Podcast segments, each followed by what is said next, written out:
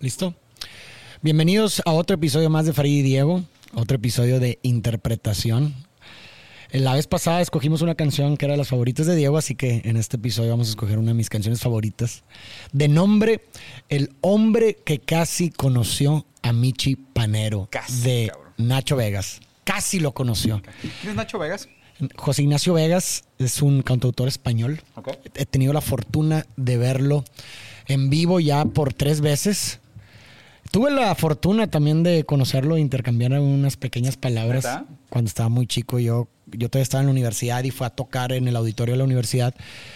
Y yo conocí al ingeniero de audio de, del recinto y le pedí que por favor déjame entrar. Entonces me, me O sea, ya metió. eras fanboy de esa Sí, sí, desde la universidad. Y me metió al back, digo, al backstage, al soundcheck. Ya. Y literalmente era, fue algo surreal porque pues me dejó entrar y yo estaba en un asiento, pero no había nadie. Y ellos estaban tocando, pues haciendo el soundcheck. O sea, prácticamente estaban tocando para mí solo. Wow. O sea, no había ninguna persona más que yo y el grupo de Nacho Vegas enfrente. Entonces, pues eh, Nacho Vegas fuma. Entonces dije, es mi oportunidad para conocerlo, porque pues adentro de la- las instalaciones no se podía fumar, tenía que salir y yo conozco la área de fumar de ahí del recinto, entonces dije, seguramente va a ir a fumar, güey. Claro. Me fui a la zona de fumar y efectivamente ahí estaba cool. Nacho y pude intercambiar unas palabras con él porque pues bueno, como podrás ver, a él le gusta mucho escribir historias. Ya. Y hay una canción en particular, después la podemos analizar en otra ocasión, que habla de una persona que regresa a su ciudad natal, Ezequiel, pero algo hizo, te dice en la historia que algo hizo, no te dice qué, que regresó y todo el mundo era de que lo odiaba, hasta su mamá le dijo, olvida que, que algún día te engendré, o sea, pero por algo que hizo. Total fue tanto el odio que recibió al regresar a su ciudad natal que se terminó suicidando. Entonces yo tenía la duda de que, güey, ¿qué habrá hecho Ezequiel para eso, güey? ¿Sabes? De que, que su mamá le diga eso es algo bien fuerte. Entonces lo primero que le dije a Nacho cuando lo conocí fue, oye, ¿qué hizo Ezequiel? Y me contestó, si tan solo lo supiera yo. ¿Ah, Y yo, sí? tan poética respuesta. Es más, no, no hubo necesidad de, De continuar, De sí. continuar la conversación. Y, Y dije, de ahí le das un largo trago al cigarro, güey, y la Y vida dije, continúa. wow, sí. No, pero la jugó muy bien, güey, porque, o sea, tú tienes una fantasía de todas las posibles. ¿Para qué te la arruina, güey? Ajá, exactamente. el claro. hecho de categorizar lo que hablamos en Lo el episodio pasado lo va a echar a perder porque decís, ah, no estuvo tan chido. Como los finales de todas las cualquier series. película, de sí, que, güey, ah, claro. no mames, no estuvo chido, güey. Porque No es lo que me esperaba. Exactamente. Porque mejor. nunca las cosas son como las esperabas. Exacto. Entonces es- mejor déjala así, así. Si Qué tan chido. solo lo supiera yo. Pero en fin, esta canción es su- de sus canciones más famosas. Y vamos a ver, primer verso. Digo, ya, ya desde el primer verso es hora de recapitular. Estamos escuchando una historia en retrospectiva, amigos. Las hostias que me ha dado el mundo. Hoy, hoy querrán oír Mi último adiós. Ya se va. Bien, poco a poco van llegando y yo los recibo en batín. Oye, qué interesante. Y luego dice, a ver, los recibe en batín y dice, unos me llaman chaval, otros caballero y algunos no. No, no, no quisieron decirme nada. No se han querido pronunciar en cómo me quieren definir. Es, como, es como una canción fúnebre. Sí, literalmente. O sea, O sea, su canción es el final de su es vida. el final de su vida. Y la gente lo vino a ver, ellos recibió en batín. Para despedirlo. ¿Batín es como bata? Me imagino que sí. Ok, entonces él los recibió como en una ropa célebre. Algunos lo llamaron chaval, algunos caballeros, porque pues también uno nunca sabe qué es para el otro. O sea, Claro. algunos más grandes que él, unos más dignos que él, unos menos dignos que él. Y algunos otros que- indiferentes y por unos que ni completo. le dijeron nada. Yo una vez tuve un amor, pero sí he de ser sincero, dije no en el altar. Y cuando digo no, es no, qué Entonces duro, alguna vez se enamoró, pero nunca se comprometió. Sí, o sea, ya, ya empieza a recapitular Su su vida. y empieza con yo una vez tuve un amor, pero si he de ser sincero, dije no en el altar y cuando digo no es no. Ok. O sea, alguna vez tuve un gran amor, pobre hombre. Y luego dice, fracasé una vez, fracasé diez mil y aún así alzo mi copa hacia el cielo, en un brindis por el hombre de hoy y por lo bien que habita el mundo. Mirad, los guajes van cantando, la, la, la, ¿Qué son los guajes? Los guajes, ¿qué serán, güey? Pero Los justo, guajes. o sea, como que en retrospectiva al final de su vida, si esto lo, lo- lo podemos todavía tomar como este momento fúnebre, él celebra tanto sus fracasos como sus aciertos. Y de hecho creo que en mayoría el énfasis es a los fracasos. güey. Sí, yo creo que va en la línea, y ahorita lo vamos a observar con las siguientes estrofas, que realmente te va a decir que no logró nada significante en su vida. O sea, más bien, como las expectativas que se pudieran tener de una vida extraordinaria y lo que tú quieras, pues realmente él te va a contar lo que logró. Y lejos de, de- de enfocarse, como tú dices, en los logros, se enfoca en los, en los fracasos. Dice, fracasé una vez, fracasé 10 mil Y aún así alzo mi copes al cielo. O sea, Claro. te está diciendo, aún y aunque fracasé y no hice tantas cosas en mi Salud, vida, aún así alzo mi copa hacia el cielo, ¿no? Qué buena, qué buena actitud, güey. Y lo dice, no me habléis de eternidad, no me habléis de, De cielos cielos, ni de de infiernos. infiernos. No veis que yo le rezo a un Dios que me prometió que en cuanto esto acabe no habrá nada más. Fue bastante ya. ¿A Que habla de un hombre Pero espérate. cansado de la vida también. Pero, ¿qué Dios es este que dice que cuando te mueres no hay nada más? Pero eso no es Dios. claro que no. O sea, Dios habla. Pero él dice, yo le rezo a un Dios, Entonces, que este me prometió. Es Cthulhu, probablemente. O sea, del Dios Cthulhu al que yo le rezo no promete absolutamente nada. Porque Es él no quiere nada. O sea, él no Sí. quiere nada más. Dice, fue bastante, Fue ya. O sea, ya. él ya está de cierta forma como cansado de, que- de la existencia, güey. Fíjate que Lacan decía que el- la certeza de la muerte era, era una de las cosas por las cuales podemos tolerar la vida. ¿Correcto? O sea, solo por el hecho de que sabes que esto se va a acabar, es que lo toleras. Por O sea, supuesto. porque, o sea, si tuvieras esta incerteza de la eternidad, sería que, güey, pues es que no, hay muchas cosas que no puedo tolerar. Y muchas veces la certeza de la muerte es lo que te hace tolerar la vida. Claro, por el hecho de que la certeza de la muerte te hace encontrar cosas por las que vale la pena vivir, güey. Claro, Y eso es lo que te hace tolerar la existencia. Porque si todo fuera eterno, no habría una relación entre las... No habría escasez. Claro. Y si no hay escasez de algo, no hay valor. Claro. Entonces, esa es la gran ironía de la muerte, que si fuéramos eternos, Nada no pudiéramos sentido. encontrar cosas por las que vale la pena vivir y por consecuencia desearíamos morir, güey. Sí, sabes que eh, hace poquito estuve platicando con una persona sobre el mito de una diosa Cersei. Eh, Como la de Game of Thrones, ¿ok? Sí, como la Game of Thrones. Está inspirada, ¿eh? Sí, está- creo que debe estar. O sea, el nombre de Cersei Game of Thrones está inspirado en esta diosa griega, ¿no? Pero es una diosa griega que se enamoró de un hombre y sacrificó su deidad para Ok. poder ser una mortal y vivir el amor. Pues ese arquetipo también lo tiene Hércules, ¿no? También, pero aquí Sí. está al revés, es lo interesante. O sea, que es una mujer que sacrifica su vida divina para poder estar con un mortal. Y obvio, porque pues digo, o sea, ¿qué debe ser el amor para una figura como Zeus? O sea, es como que, pues si tiene vida eterna, es como que pues me puedo enamorar 20 mil veces. No tiene sentido. Si termina nuestra relación, pues igual me espero 700 siglos y luego vuelvo a No hay tratar. escasez. No hay escasez. Entonces realmente ningún amor es tan tan urgente como el amor que tiene una fecha de caducidad por la muerte. Entonces, justo Sí. aquí en el sentido de, o sea, creo que está padre la manera como lo plantea, como diciendo que yo no quiero hablar de eternidad, olvídate de esto. No me hables de cielos e infiernos como una perpetuación de la tortura de la vida, Exacto. ni como un- una recompensa, ¿no? Yo al Dios que le riego, que le rezo, me prometió que cuando se acabe esto no hay nada. Ya fue bastante. Ya no quiero más. Ya tuve lo Sí. que tuve que tener. Se ve una persona bastante sufrida, güey. Sí, sí, sí, sí. Y creo que se nota en muchas partes de la canción, ¿eh? No, y a ver, si tú lo ves y lo miras en los conciertos y, y lo sigues y demás, te das cuenta que es una persona atormentada, atormentada.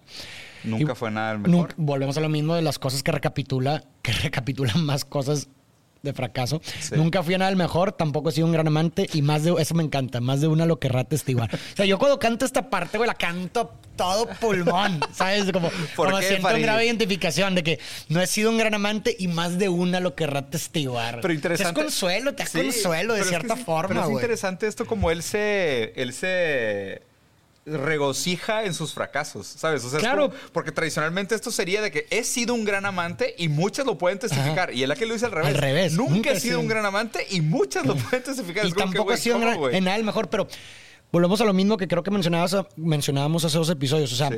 ¿qué daño o qué dolor o qué resentimiento coraje le puedes causar a una persona que acepta Sus propias, fallas. fallas, güey? Totalmente. Muy Sí, explico. punto. O sea, no hay nada que le puedas ¿Con decir. Si, si alguien más le dice a ese güey, eres un fracasado, el güey te dice sí, güey. Gracias, has visto mis De que- canciones, ¿verdad? Así Sí, como que de que gracias, que te gusta mi sí, música. güey. Pero por lo contrario, una persona que Se jacta. que se jacta, le dices eso y es como no, güey, yo soy una verga, yo Claro, he hecho muchas cosas en la vida. Totalmente. Sí, explico. Entonces Sí, sí, eso sí. está interesante como esa conciencia y esa aceptación de ese pedo y para él es como un dejó ir, güey, o sea, dejó ir de las expectativas No y él nada. creó sus propias expectativas y dentro de eso que hizo como para él güey. Tú no me puedes maldecir porque yo Sí, ya nací maldito. exactamente. O sea, no hay, no hay ningún daño que tú me puedas hacer que yo mismo no me haya hecho. Exactamente. No hay ninguna crítica que me puedas hacer Que que, yo yo, ya mismo me- no me haya criticado. exactamente. Entonces él ya te Pum, pone como que, a ver, güey, ¿tú qué me vas a criticar? Yo soy mi peor crítico. Sí, Exacto. claro. Y Y, luego- lo dice, pero si algo hay capital, o sea, algo grande, algo de veras importante, es que me voy a morir. Y cuando digo voy, es voy. Y aquí está interesante ese cuando digo voy es voy, porque acá arriba dijo cuando, Cuando digo, digo no, no, es, es no. no. O sea, también muy convicto, ¿eh? Muy O sea, de que- convincente. sí, aquí hay algo importante y de veras lo importante es que voy a morir. Y cuando digo voy a morir es que voy, a morir. sí. exacto. La he pasado bien y casi conocí en, una, ocasión, a, Machi Panero. A Michi Panero. Michi Panero es, eh, creo que español. Digo, Español. Nacho es español. Creo, ahí nos podrán corregir, pero es hijo de un poeta español. Hizo algunos documentales y fue un gran escritor. De hecho, en uno de sus documentales hablaba como el mayor ¿Qué decía Michi? Como el mayor, el ma- el mayor de los- acierto son los errores o algo así. el, el mayor, mira, vamos a buscarlo. Aquí está. El fracaso es la más resplandeciente de las victorias. Es la más resplandeciente de las victorias que creo que definitivamente está plasmada En en esta canción, canción. sí. O sea, finalmente lo que está recapitulando y lo que está capitulando, o sea, cap- más bien capitalizando eh, Sí. son sus fracasos, son las cosas que todo mundo pa- parecería que, güey, qué mala vida, pero él Sí. las está exaltando, ¿no? Y, a ver, y está interesante como que está, está como abandono nihilista, ¿sabes? Como Sí. diciendo de que pues ya me voy a morir.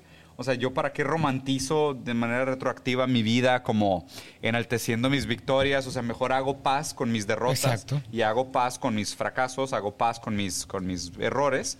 Y con esto sí estoy listo para terminar. O sea, no, no sé, me parece, una, me parece un abandono bonito. Y esos tipos de abandono se pueden hacer no necesariamente al final de la vida. Eso es lo que me parece muy interesante, güey. O sea, muchas veces cargamos No tienes que tener la muerte enfrente. enfrente para, hacer ese tipo de abandonos. abandonos. Porque, insisto, muchas veces cargamos en nuestro día a día con precisamente esa recapitulación de lo que hemos vivido que a lo mejor no, no, no lo encontramos atractivo y nos, y nos esclaviza. Sí.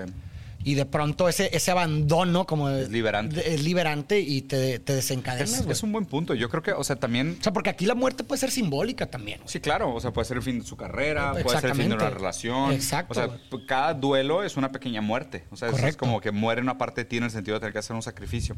Luego dice, dejadme preguntar, este es el final y si no es así, decid, me vas a extrañar. ¿Sabes, güey? Eh, sí. Ve- le contestan, le contestan sí. Veo que asentís. Pero yo sé que no. O sea, me vas a extrañar. Le dicen, sí, sí, te vamos a extrañar. Y él dice, no es cierto, güey, me van a olvidar, güey. Es como diciendo de que. No, ajá. digo, él, él de nuevo. A ver, es que esto también podría leerse, güey, como una postura. No quiero decir cobarde, pero una Defe- a la postura. defensiva. Sí, como diciendo Sí. de que no me mientan, no me van a extrañar. Y o sea, a ver, seguramente tal vez alguien, pues. Claro.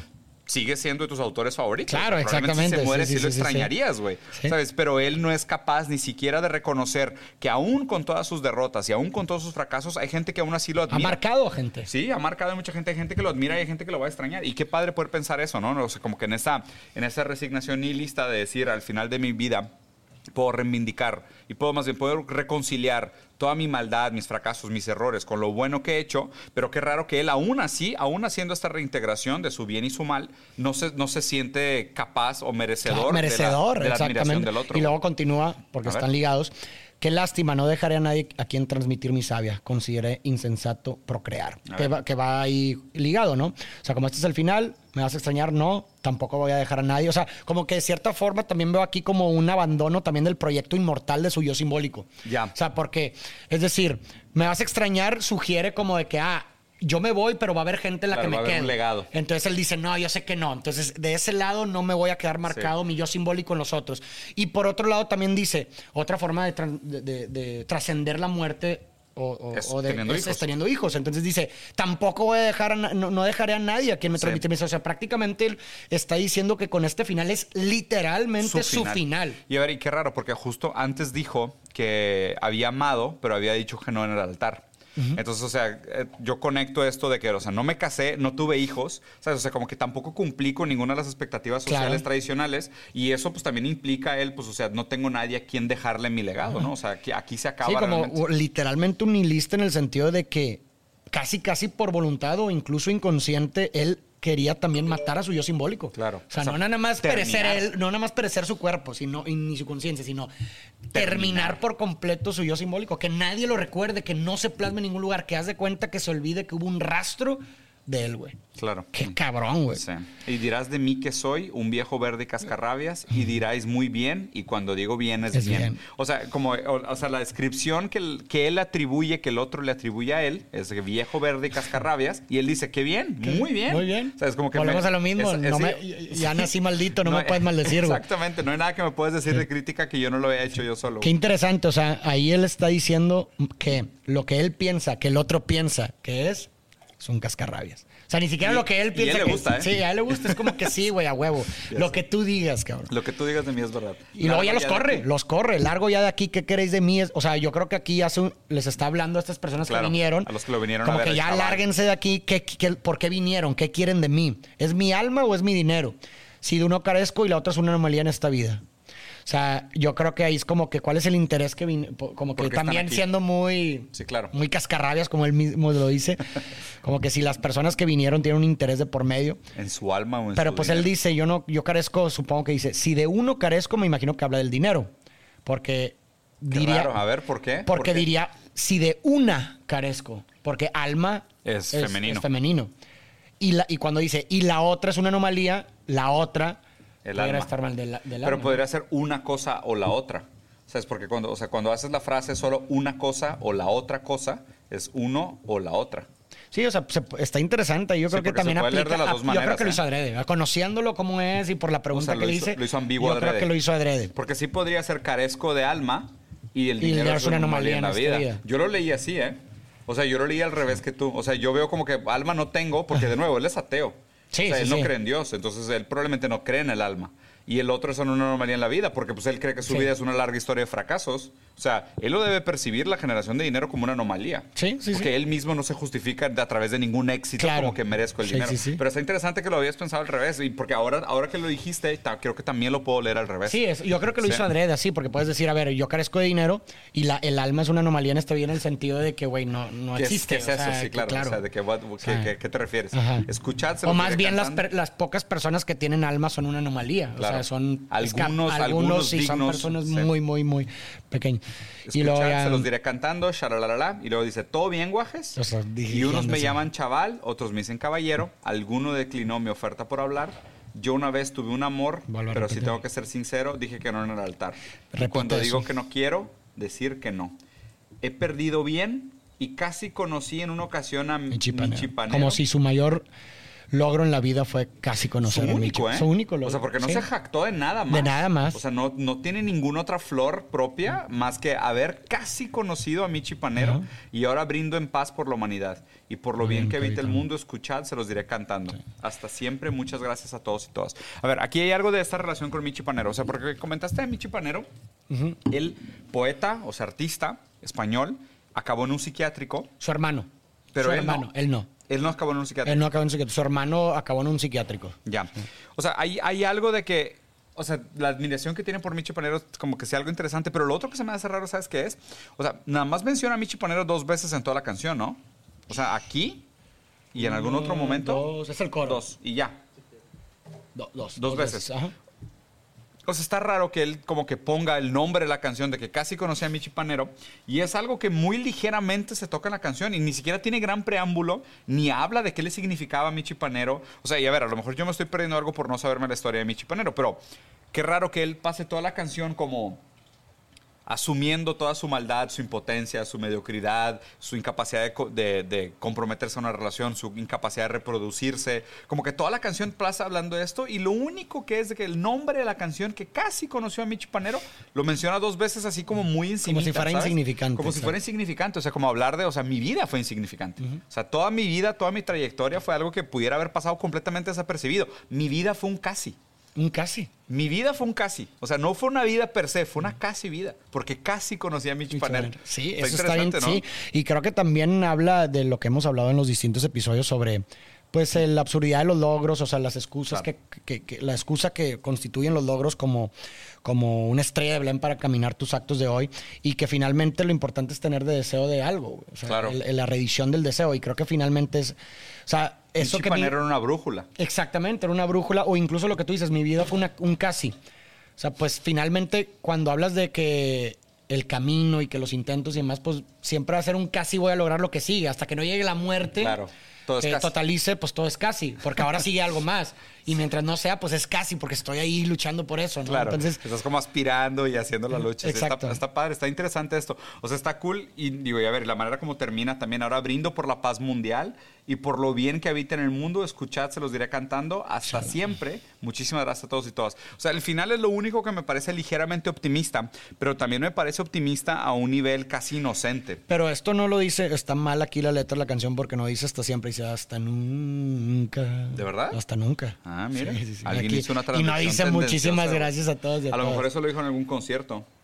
Ah, pues tal vez sí. O sea, si es la transcripción de la letra, a lo mejor lo dijo en algún concierto. sí, no, pero en la canción, en el máster dice hasta nunca. Dice Mira, es- eso cambia todo, ¿eh? todo. Porque, o sea, decir hasta nunca es pues está en Sí. sincronía con Sí, todo lo que ha está dicho. en sincronía con todo lo que ha dicho desde voy a morir, voy a desaparecer y aquí se acaba mi historia. Pero decir hasta siempre ya es casi como una reivindicación de que haber dicho que no iba a permanecer y no iba a perpetuar Ajá, su legado de ninguna manera y ahora sí. resulta que sí. ¿no? Y también muy agradecido cuando antes le valía madre la gente que lo iba a visitar, güey. Entonces, o sea. sí, se me hace que esto va Nacho- más para un concierto, güey. Yo creo que es algo que habrá dicho en un concierto que no. ¿Cuándo fue la primera vez que escuchaste esta canción, Farid? ¿Te acuerdas? En la universidad, yo creo. ¿Sí? O sea, en un inicio. Me, lo presentó este, este cantante, me lo presentó un amigo que le mando un saludo. No creo que lo esté escuchando este episodio. Hace mucho que no lo veo, pero es un gran amigo. Se fue a vivir a París. Se llama José Chávez. De hecho, teníamos un grupillo de música que se llamaba Sansón. Y él me lo presentó a mí y, y luego yo se lo presenté a Roberto. Porque este amigo era en común de nosotros dos. Ya. Y nos volvimos fans los tres de Nacho Vegas, güey. Qué chido. Entonces, y te digo, desde hace mucho tiempo, años. O sea, yo, ¿Le has pues, dedicado esta canción a alguien? ¿A quién se la dedica? No se la dedicaba a nadie, pero A siempre se la pongo a quien puedo. güey. ¿Neta? Sí, me y, consta. to- ¿eh? no, y todo el mundo Sí. me calla, güey. O sea, porque, pues, a ver, si tienen la oportunidad de escuchar esta canción, pues la voz de Nacho y el estilo de Nacho es. No es para todos. Es, es polarizante. O sea, o- es un gusto adquirido. O sea, no, no- a muchos les. eh, La primera vez que lo escuchan lo odian. ¿Neta? Lo odian la voz. La gran mayoría de la gente que se la pongo la odia. Pero yo no pierdo la oportunidad de, de presentar la canción por lo mismo que, güey, escucha lo que dice, ¿sabes? Y vamos, es a, buena, vamos a sí. conversar acerca de los logros, porque pues precisamente habla de esto. O sea, co- como lo que hablabas tú también en otro episodio, en lo, en lo- ¿quién dice que el logro es más válido que otro, güey? Claro, o sea, si finalmente este güey te está diciendo de que, oye, fracasé diez mil veces y aún así alzo mi copia al cielo, o sea... es- esa vida fue mucho mejor vivida que otro güey que logró chingos de cosas, pero te dice, ¿soy miserable? Claro. Sí, o sea, ¿quién- quién valida un ¿Quién- logro que ¿quién otro, dice? güey? ¿Quién dice? Porque justo, o sea, ta- también creo que cuando él habla de esta idea de mis 10 mil fracasos, pues el fracaso lo juzga siempre el de afuera, ¿no? O sea, Claro. tú puedes tener también tus juicios y todo, pero pues muchos de esos son contextos sociales. O sea, es como que, o sea, ¿quién determina de que pues, debería de haber tenido hijos? ¿Debería de haberme casado? ¿Era lo correcto? ¿Es más, es más válido? ¿Es más legítimo? más legítimo, una vida tal cual contra una vida... O sea, ¿qué es lo que determina, no? De casis. Y una vida de casis. Y a ver, o sea, y, y qué chido, otra frase que me dijo Al en su momento, o sea, quiero una normalidad feliz. Ah, sí, lo que me- O sea, aspiro a una normalidad feliz. Y es de que qué chingón poder llegar al final de tu vida y hacer paz de conciencia en ese sentido de abandono, de decir, pues, Abandono. pues viví una normalidad feliz, güey. O sea, no tuve que aspirar a grandes victorias, a grandes éxitos, a grandes méritos. Casi conocí a un vato famoso una vez, güey, y ya mi vida es, es digna por sí misma. Exactamente. Aún así alzo mi copia al cielo. Pues muy buena canción, güey. Yo me acuerdo que me la pusiste por primera vez en, En Casa Nomo. Güey. Sí, en el bar secreto, es correcto. güey. Te agradezco. Muy buena canción. Gracias, espero que la hayan disfrutado, espero que hayan eh, aprendido algo, sacado algo de nuestro pequeño análisis. Un saludo a Nacho Vegas, que estoy seguro que no va a ver este episodio, pero... Sí, es más, taguenlo. Spamele, spamele a Nacho Vega hasta que se canse. Queremos güey. grabar un podcast con Nacho Vegas, sería genial. Si él acepta, estamos abiertísimos a platicar con él sobre qué significan sus canciones y qué le pasó a... Ezequiel. ¿Qué le pasó a Ezequiel, Nacho Vega? Cuéntanos, güey. Ya dinos Sí, la verdad. por favor. Antes de que sea muy tarde. No te lleves ese secreto a tu tumba. Hasta luego.